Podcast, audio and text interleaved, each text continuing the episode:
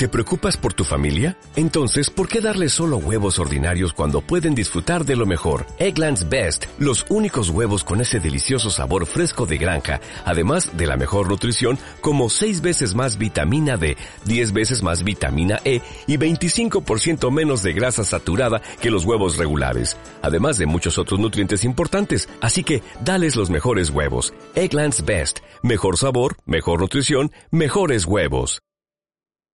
Podemos dar un grito de júbilo y un salto en esta tarde. Gloria a Dios. Aleluya. Pueden tomar su lugar.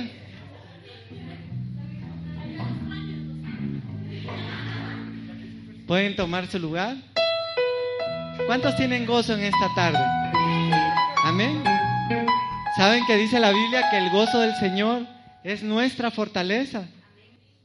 Nos defiende ante el enemigo, nos da fuerza, Dice que aunque el enemigo viniera como un río, el Espíritu del Señor levantará bandera. Amén. ¿Cuántos saben eso?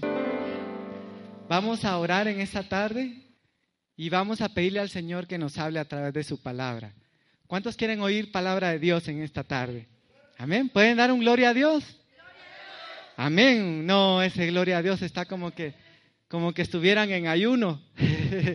es cierto que hoy nos tocaba el ayuno, pero pero ya no nos tocó, pero ya no venimos. Entonces, ¿cuántos pueden dar un gloria a Dios fuerte? ¿Cuántos dan un gloria a Dios? Aleluya, démosle un aplauso fuerte al Señor. Él es digno de recibir toda la gloria y toda la honra. Bueno,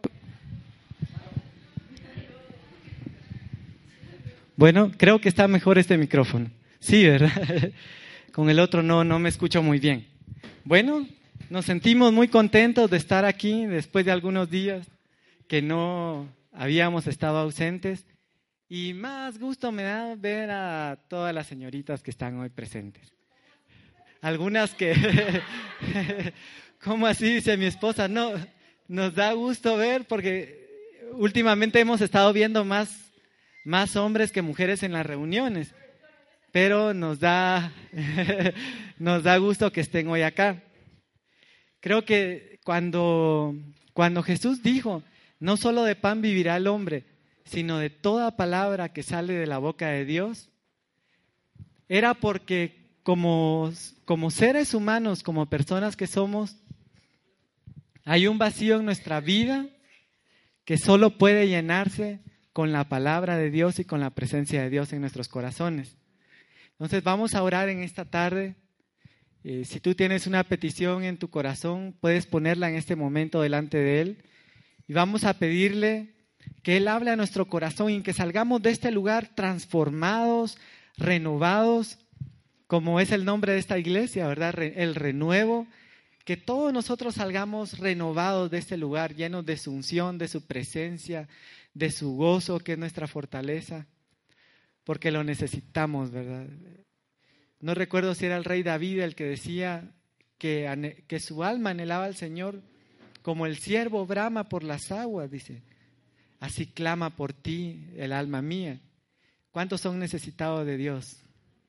Pues hoy están en el lugar indicado, porque Dios está aquí, en este lugar en medio de nosotros. Inclina tu rostro y vamos a pedirle que Él sea el que nos hable en esta tarde que su Espíritu Santo se mueva con libertad, que su unción ministre nuestras vidas y que renueve, transforme nuestros corazones. Padre, te damos gracias porque nos permites estar aquí reunidos, Señor. Gracias por tu misericordia, por tu amor, por tu fortaleza. Gracias, Padre bendito, porque tú nos amas con amor eterno y sabemos que somos un especial tesoro para ti, Señor amado. Te pedimos que hoy, Señor, tú hables a nuestra vida, a nuestro corazón, y tu palabra transforme y llegue como espada de dos filos hasta lo más profundo de nuestro ser, para que salgamos renovados de este lugar. En el nombre poderoso de Cristo Jesús te lo pedimos y te damos gracias, Señor. Amén y amén. ¿Cuántos pueden darle un aplauso fuerte al Señor todavía? ¿A quién ya se le fue el gozo? A nadie, ¿verdad? ¿Cuántos están gozosos en esta tarde? Amén. Fíjense que eh, hay un pensamiento que ha estado dando vuelta en mi corazón que quisiera compartir con ustedes. Ustedes saben que a veces en la vida, a veces se gana, a veces se pierde. ¿Quiénes han ganado aquí algo? Amén. ¿Quiénes han perdido? y fíjense que venía este pensamiento a mi corazón que era a veces se gana, a veces se pierde, pero a veces cuando se pierde, también se gana. ¿Cuántos han ganado perdiendo? Sí, a veces por molestar dicen, ¿verdad?, que se gana experiencia, pero es, es cierto. Si nosotros logramos aprender de nuestros errores cuando hemos perdido, en realidad no estamos perdiendo, solamente que el precio por aprender fue más alto.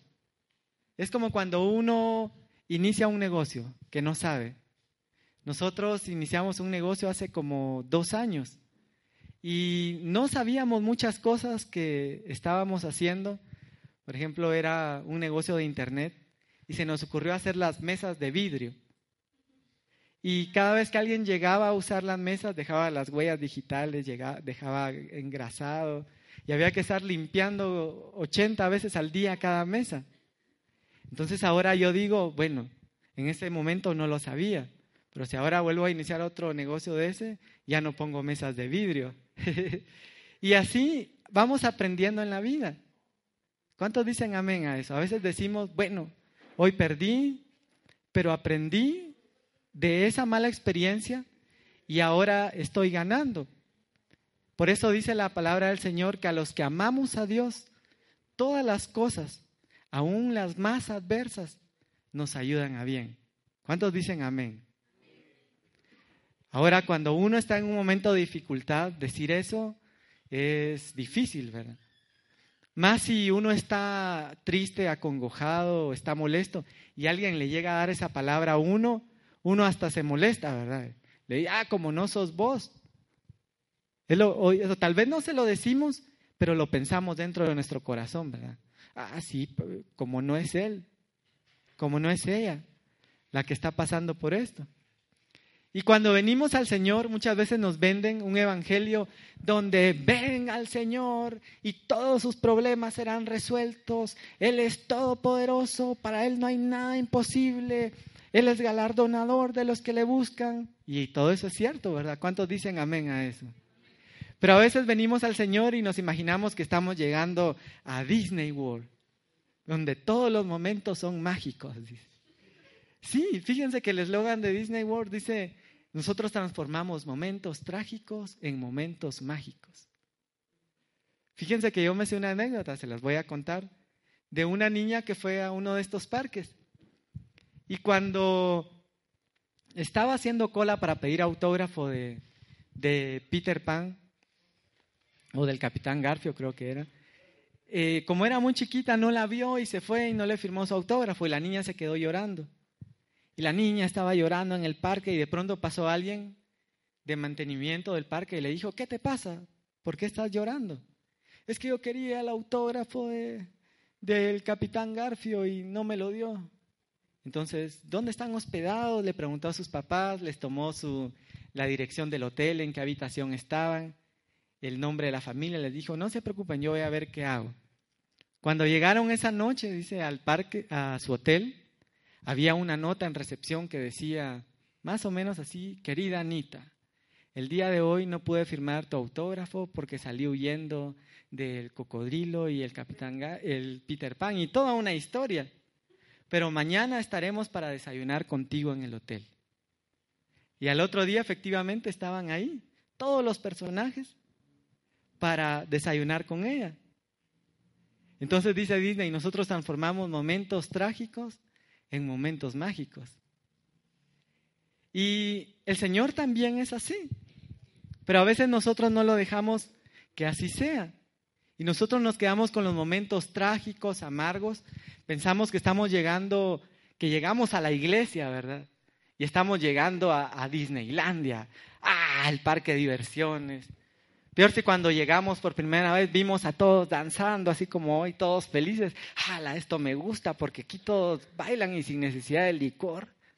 ¡Hala, miren aquel como está y ni siquiera no se ha tenido que fumar nada! Y, yo me imagino a gente que llega y, como dice por ahí Mistani, se le ponen los huevos de ojo estrellado, ¿verdad? ¡Hala! ah, sí, perdón, los ojos de huevo estrellado. Eso es para ver si me están poniendo atención.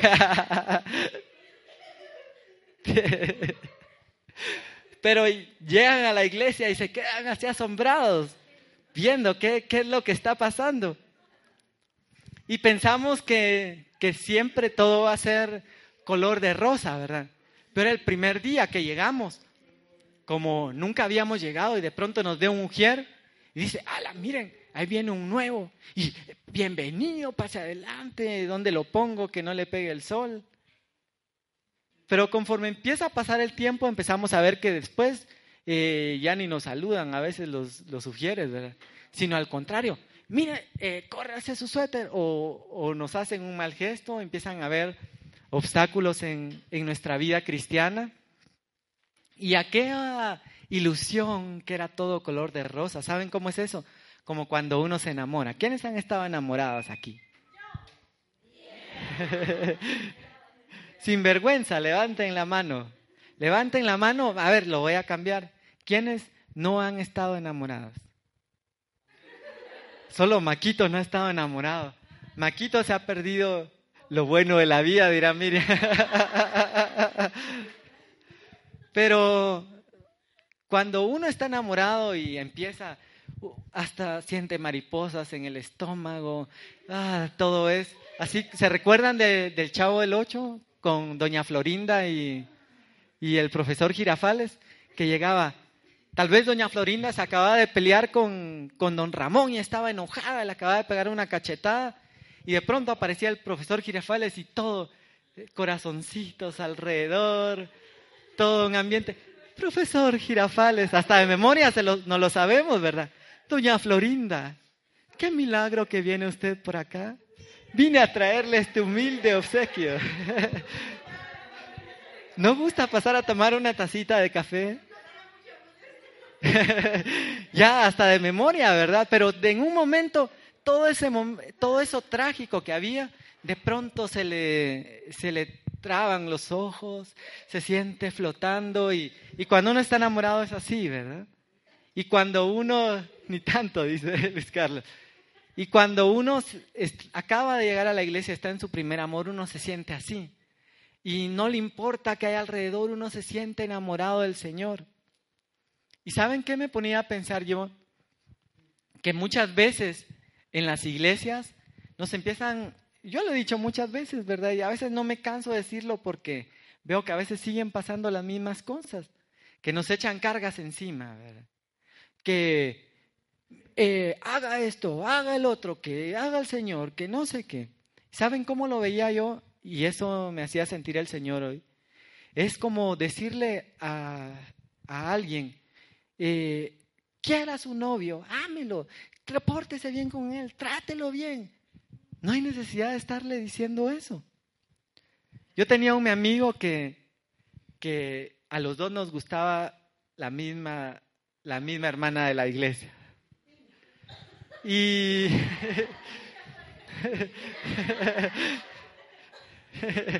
a los dos nos gustaba la misma hermana de la iglesia. Y él a veces llegaba... no, y fíjense que... No, y, y él llegaba a veces conmigo, me llegaba a decir, mire, ya vio a, a otra hermana que a él no le gustaba. Mire que la fulanita que puede tocar teclado, que Dios como la usa, que aquí, que allá. Y me empezaba a hablar un montón de cosas de ella para que tal vez yo me fijara en esa otra persona. Y yo no sé a cuánto les ha pasado alguna vez así que tal vez ni se habían fijado en alguien. Pero de pronto alguien les, les empieza a contar, ah, la es que verás que, ah, la es que cómo es y que no sé qué y que aquí, que allá se terminan enamorando por todo lo que les cuentan.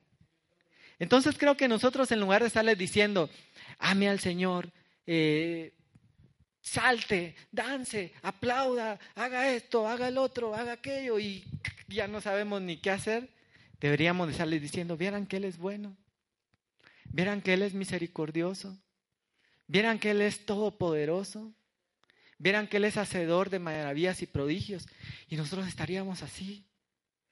Yo acabo de estar hace 15 días en un, en un seminario allá en Quetzaltenango, y pasó a predicar un hermano y empezó a hablar de cómo el Señor había sanado de cáncer a, a su papá, a su, mamá primero la sanó de cáncer, luego a su papá lo sanó de los pulmones, que estaba grave, estaba para morir. Dice que su papá trabajaba en un proyecto especial de, de los Estados Unidos y ya le, le habían quitado el trabajo porque su estado de salud ya no era muy bueno. Y en una cruzada de sanidad y milagros el Señor lo sanó. Y cuando yo escuchaba todo eso, yo decía, ala, ese es mi Dios de veras. Y a mí se me olvida, decía. A nosotros se nos olvida que ese es el Dios que tenemos, que es un Dios todopoderoso, que es un Dios bueno, fuerte. Se nos olvida lo que, lo que, Miriam ahí atrás, por favor. Se nos olvida que, todo, que Dios puede hacer todo eso.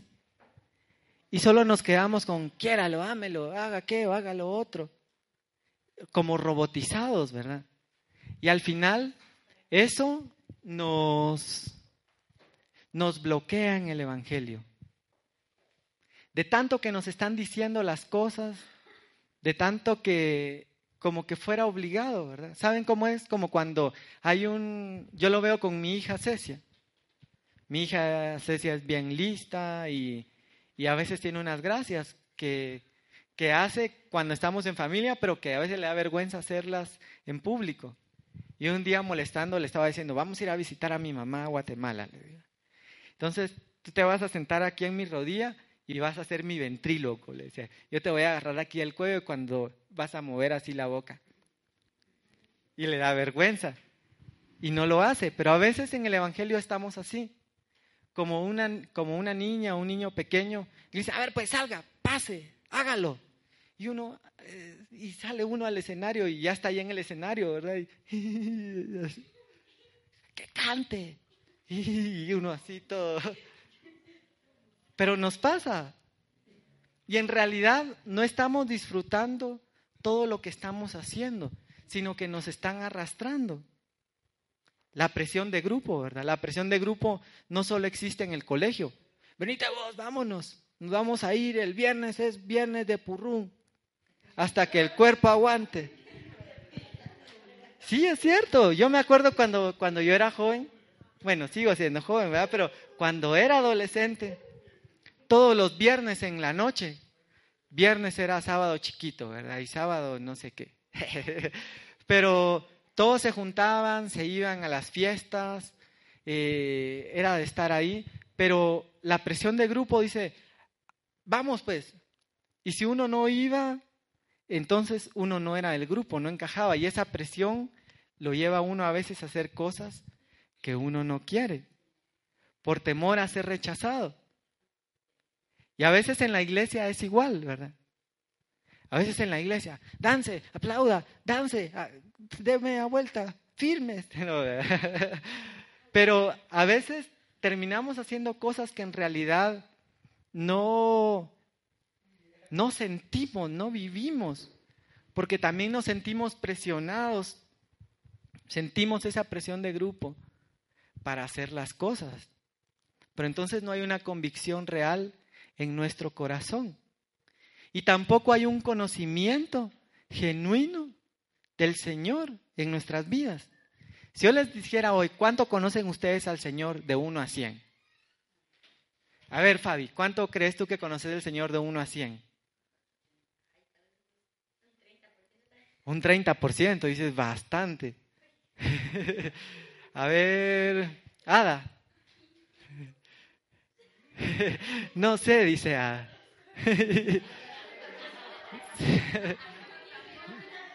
Preséntenmelo, dice.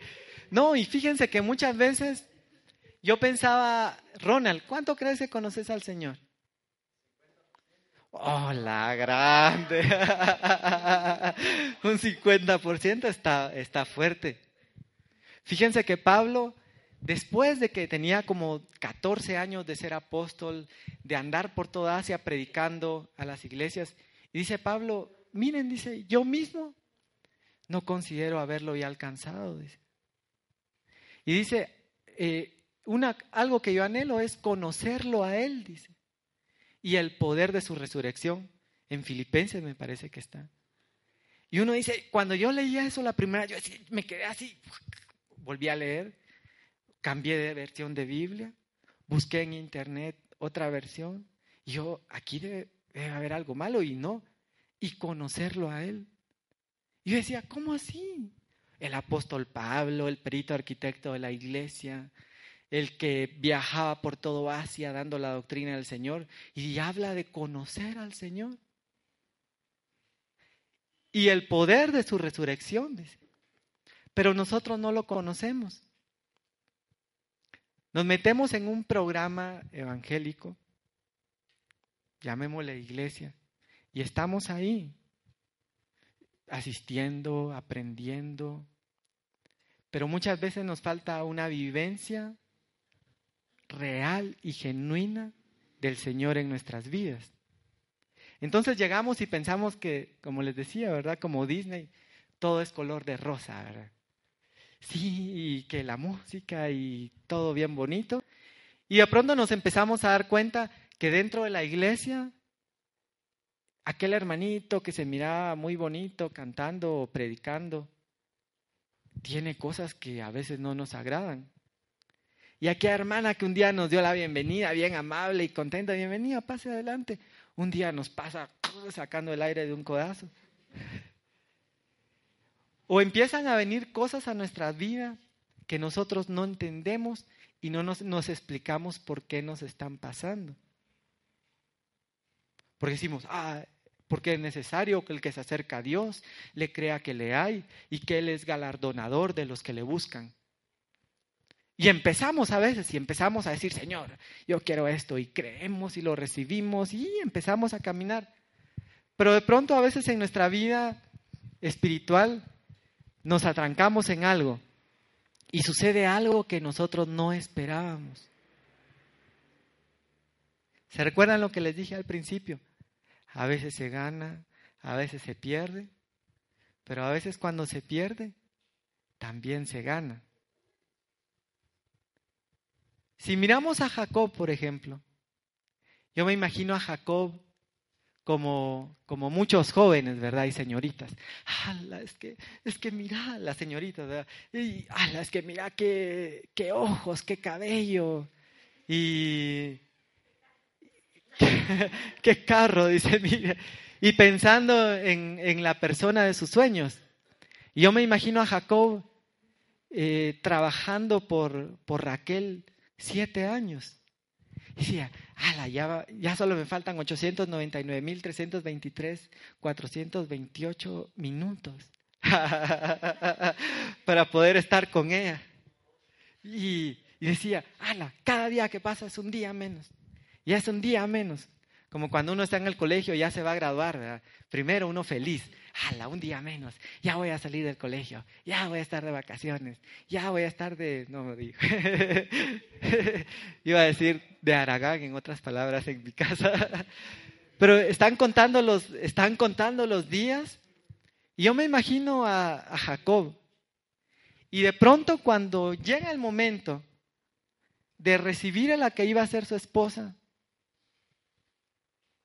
como dirá mi hermano Ramiro, le juegan la virula, dice, por decir que le, metieron un gol porque no recibió a, a la mujer que ella esperaba. Y muchas veces nosotros estamos caminando en el Señor, vamos a la iglesia, asistimos y decimos, bueno, ¿qué me pasa ahora? En el mundo me iba mejor en el mundo tenía más pegue. pero empezamos a, a ver que a veces las cosas no son tan así como nosotros esperábamos. Y viene Jacob y recibe lo que no esperaba. A mí me gusta mucho eso, Porque si uno no comprende esto en el caminar cristiano, uno se puede frustrar. Uno puede decir, eh, ah, ¿qué pasó Dios? Y no que tú eres eh, todopoderoso. Imaginémonos a Pablo por un momento. Y no que tú eres el rey de reyes y señor de señores. Fíjense que a mí me impresiona algo de Pablo. Dice que estaban Pablo y Silas. Dijeron, bueno, ¿para dónde vamos a predicar la palabra de Dios? No recuerdo exactamente los lugares, pero dijimos, bueno, vámonos por aquí, dijo Silas, a la izquierda. Y cuando ya iban por la izquierda, el Espíritu Santo les habla. y les dice, no, regresense, era para atrás. Entonces ellos obedecen al Señor y se van de regreso a donde el Señor les está indicando. Y cuando llegan a ese lugar, los apedrean, los echan a la cárcel. Yo digo, por un momento en la cárcel, yo me hubiera quedado pensando, ya viste, no que el Espíritu Santo, no que el Señor nos dijo que nos viniéramos para acá. ¿Dónde está tu discernimiento? ¿Dónde está la guianza? Porque a veces, si nosotros no logramos entender eso, el caminar cristiano puede ser frustrante. Señor, ¿qué pasó? El diablo te metió un gol. Jamás. ¿Cuántos saben que dice la Biblia que aún nuestros cabellos están todos contados? Que no se cae ni la hoja de un árbol sin que sea su voluntad. Y entonces me imagino yo al apóstol Pablo todo golpeado. Y como le pasó a, Juan el Bautista, ¿verdad? He aquí el Cordero de Dios que quita el pecado del mundo, a él oíd. Y no soy digno ni de desatar sus sandalias. Pero cuando estaba en la cárcel, a punto de ser decapitado, entonces manda a llamar a los discípulos, a los discípulos, perdón, y les dice, vayan y pregúntenle a Jesús, ¿se acuerdan? Aquel que yo bauticé en el río Jordán, y pregúntenle si él es o si hemos de esperar a otro. Pero ¿cómo esperar a otro si él mismo había visto cómo el Espíritu Santo había descendido sobre él en forma de paloma? Y cómo del cielo había salido la voz que decía, este es mi Hijo amado, en quien tengo contentamiento. Pero en el caminar cristiano así nos pasa. ¿A cuántas les ha pasado? Así, así como dicen los mexicanos, la neta. No se hagan. ¿A cuándo nos ha, pasado decir, ay Señor, tal vez no era tu voluntad que empezara a asistir a, los jóvenes nuevamente? no, ¿verdad? Pero empezamos a, pensar en cosas que, que, no son igual que Juan el Bautista. ¿Y saben qué decía un pastor en una oportunidad? ¿Saben qué es lo malo de eso? Decía. Que cuando nosotros nos ponemos a pensar así, como nuestra cabeza piensa mucho, entonces Dios dijo, bueno, este está pensando mucho, quitémosle la pensadora. Y Juan el Bautista decapitado. Pero cuando está Pablo y Silas en la cárcel, se voltean a ver por un momento y, todos moreteados. Puedes pararte, Pablo. Ay, ay, aquí, más o menos. ¿Todavía te sale la voz? Sí. Démosle pues, podemos cantar un canto al Señor. Amén.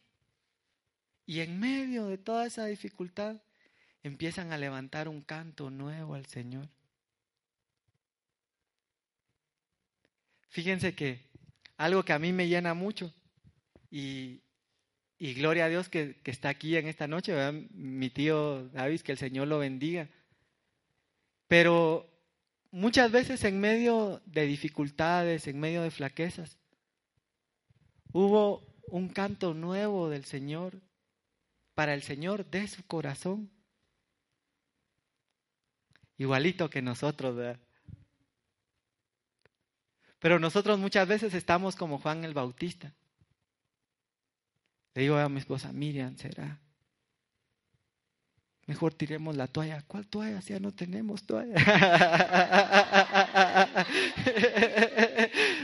Hasta sin toalla nos quedamos. no, no es cierto, pero a veces hay, hay situaciones tan adversas. Pero ¿qué hay en nuestro corazón cuando vienen esos momentos de dificultad que van a llegar en algún momento a nuestras vidas? Como decía hoy el hermano en la mañana, ¿verdad? Crucemos al otro lado. Pero se nos olvida quién fue el que nos dijo. Como se le olvidó a Pedro quién era el que lo había llamado a caminar sobre las aguas y que le había dicho, ven. Es Dios. Pero estamos más enfrascados en no matarás, no pecarás, no ahorcarás, no fusilarás, no... Y se nos olvida todo lo grande y maravilloso que es Dios. Por eso dice la misma palabra de Dios que el cumplimiento de toda la ley es amar al Señor con todo nuestro corazón, con todas nuestras fuerzas y a nuestro prójimo como a nosotros mismos. O sea que el que no se ama a sí mismo está fuera de, ese cumplimiento de la ley. Pero muchas veces no nos amamos a nosotros mismos, y esto lo he dicho varias veces, porque nos vemos pecadores, porque nos vemos fallones, porque nos vemos con un montón de defectos. Y no podemos aceptar el perdón y la, la renovación del Señor en nuestras vidas.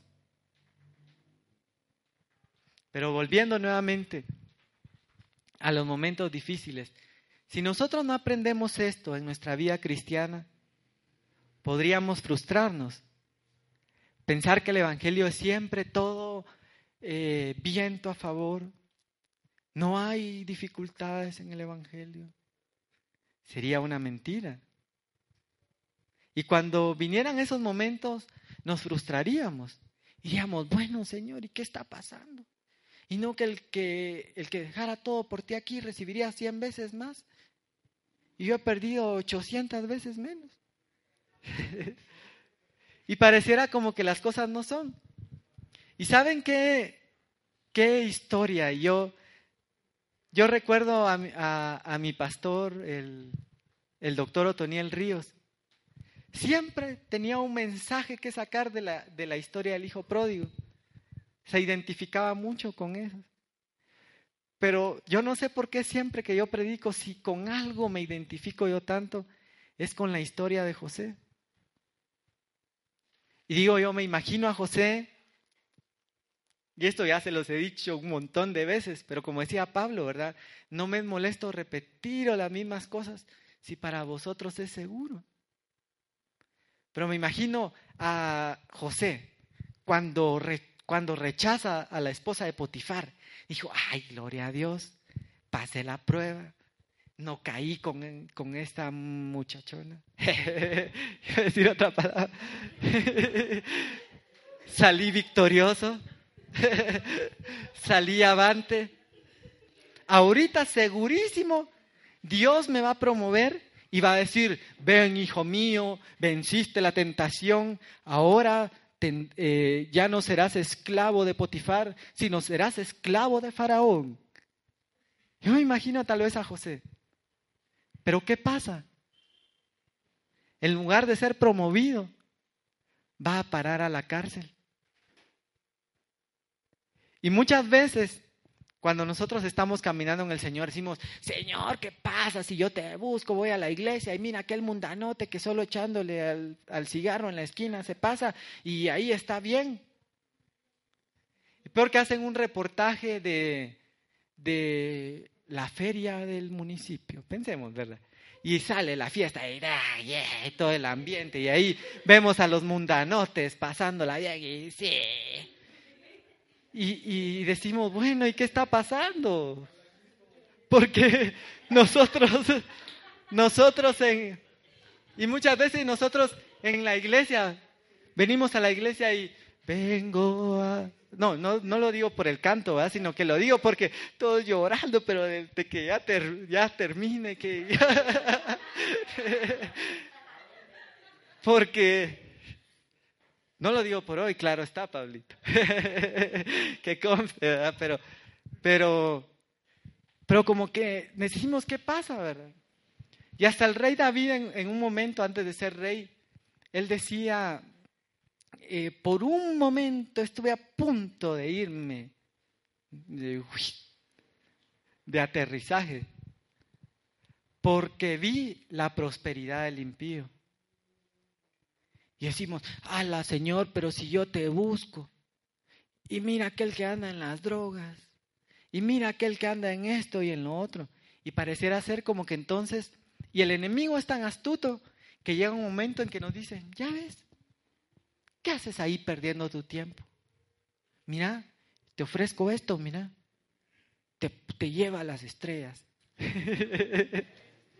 ¿O no? ¿O no? Fíjense que antes era, era como que así eh, más solapado, pero la juventud de hoy se está perdiendo en todo esto. Hasta, hasta nos engañan, ¿verdad? Voy a hacer mención de un anuncio de, de cerveza que estaba viendo recientemente, donde, como ustedes saben, la cerveza engorda y pone panzuda a la gente. Y está en la playa. Y entonces le dice, no te sientas mal por ser panzudo, los panzudos son graciosos. Y tratan de, mentir y tratan de venderle a la gente las cosas. Sí, dicen todos, y ahí están. no, no, y saben, y saben cómo lo digo, no lo digo tanto así, como que, uy, qué bárbaros, ¿verdad? Porque, porque antes tal vez sí tenía esa actitud de, de decir, ¡ala! ¿Cómo pueden hacer eso? Ahora, ahora, hasta cierto punto los entiendo, porque el enemigo es bien astuto. Es bien, bien astuto. Y a veces cuando nosotros estamos pasando momentos así, como que el enemigo quisiera llegar y decir, mira, ya ves, mejor, andate a echar una vuelta al mundo. Andate a, a, la fiesta de Halloween.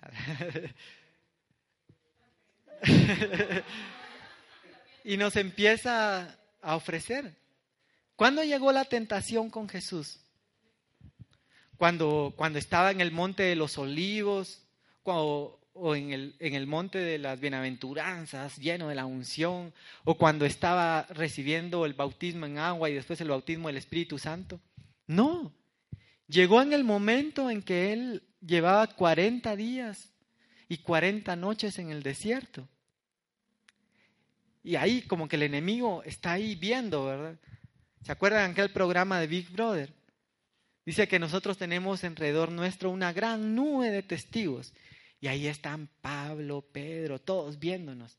Y eh, apuesto cinco mil a que no cae. Pensemos así. No, pero ahí están, nos están observando. Pero también el enemigo nos está observando. Y sabe cabal, en el momento en que nosotros somos vulnerables. Y ahí se aparece. Si somos hombres, hola, ¿te acuerdas de mí? si son mujeres, hola, ¿te acuerdas de mí? Eso está como, como Marta y María, ¿verdad? que dijeron lo mismo, pero de diferente forma. Pero el enemigo sabe en qué momento llega a nosotros. Y si nosotros no hemos entendido esto, que a veces, como decía, dice el pastor Ferdel Monroy en un su canto, y creo que lo dijo el rey David, que el camino a la exaltación es la humillación. El rey David, para llegar a ser rey, lo fueron a sacar de atrás de las ovejas. Sucio, maloliente, nadie se acordaba de él. José, vendido como esclavo, preso, y de ahí Dios los rescató. Por eso dice la Biblia, no nos cansemos de hacer el bien. ¿Porque qué? Porque a su tiempo segaremos si no desmayamos, dice. Cuando Job terminó todo su proceso de prueba, imagínense qué prueba la de ese hombre. ¿verdad? Que en un día le lleguen a decir que perdió todo su ganado, que perdió todas sus posesiones, que perdió a todos sus hijos, y que encima todavía le aparezca a su mujer, que es la más cercana, muy amablemente diciéndole, maldice a tu Dios y muérete. y que para acabar de ajustar, todavía llega Satanás delante de Dios y le dice, lo que pasa es que no lo has tocado el pellejo. Y encima de todo todavía le cae empiezan a salir un montón de llagas por todo el cuerpo que se rascaba con una teja. Pero cuando Job está saliendo de toda su etapa difícil, Job dice algo que ahora a nosotros nos llena y nos bendice. Y es que él dijo, Señor, antes de oídas te había oído, pero ahora mis ojos te ven. Aquellos hombres de Dios que llegaron como esclavos a Babilonia y que en un momento les dicen, el que no se postre ante la estatua va a ir a parar al horno y lo vamos a calentar siete veces. Ok, Señor. Aunque lo calienten siete veces y aunque y aunque así Dios no nos librara y nos muriéramos, nos tuviéramos que morir, no nos vamos a postrar. Pero cuando ellos estaban metidos en medio de ese fuego ardiente, ellos vieron aparecer un cuarto hombre en medio del fuego. Por eso yo les decía, a veces cuando se pierde, se gana. Porque entonces ahí logramos conocer al Señor de una forma que no lo conocíamos antes. Y se recuerdan lo que yo les contaba al, inicio de Disney. Y el especialista de todos los especialistas en transformar momentos trágicos en mágicos es el Señor.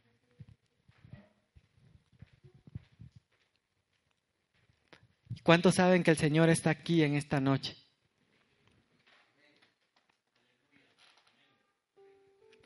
Yo Hoy quiero orar por ti, ministrar tu vida. Dice la palabra del Señor que Él habla a tiempo y fuera de tiempo. A veces nos habla antes. A Timoteo Pablo le decía, la fe sincera que hay en ti, que habitó antes en tu abuela y en tu madre. Su mamá y su abuelita le enseñaron a Timoteo a confiar en el Señor. Él recibió antes para que cuando llegó el momento estuviera firme. Puede ser que hoy no te haya llegado el momento. Puede ser que sí.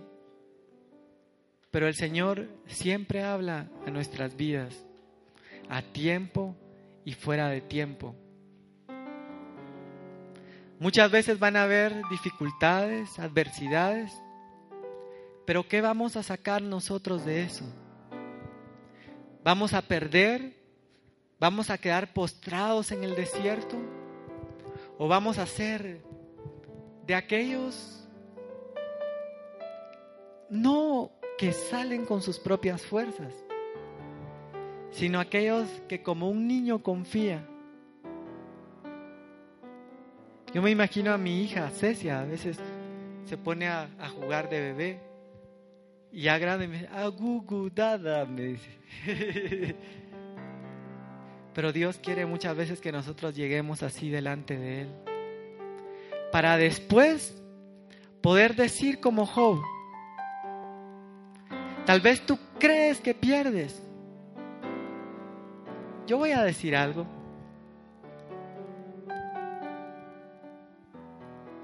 Yo una vez perdí a una, a una persona en la vida que quería mucho, no mi papá, aparte mi padre.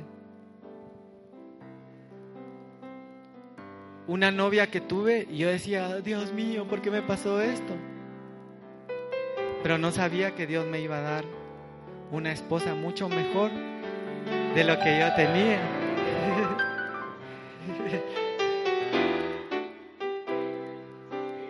Y a veces, a veces tú crees que pierdes, pero en Dios no hay despropósitos. Cuando nosotros ponemos nuestra vida delante de Dios, Él hace que todas las cosas obren para bien. Inclina tu rostro en esta, tarde, en esta noche.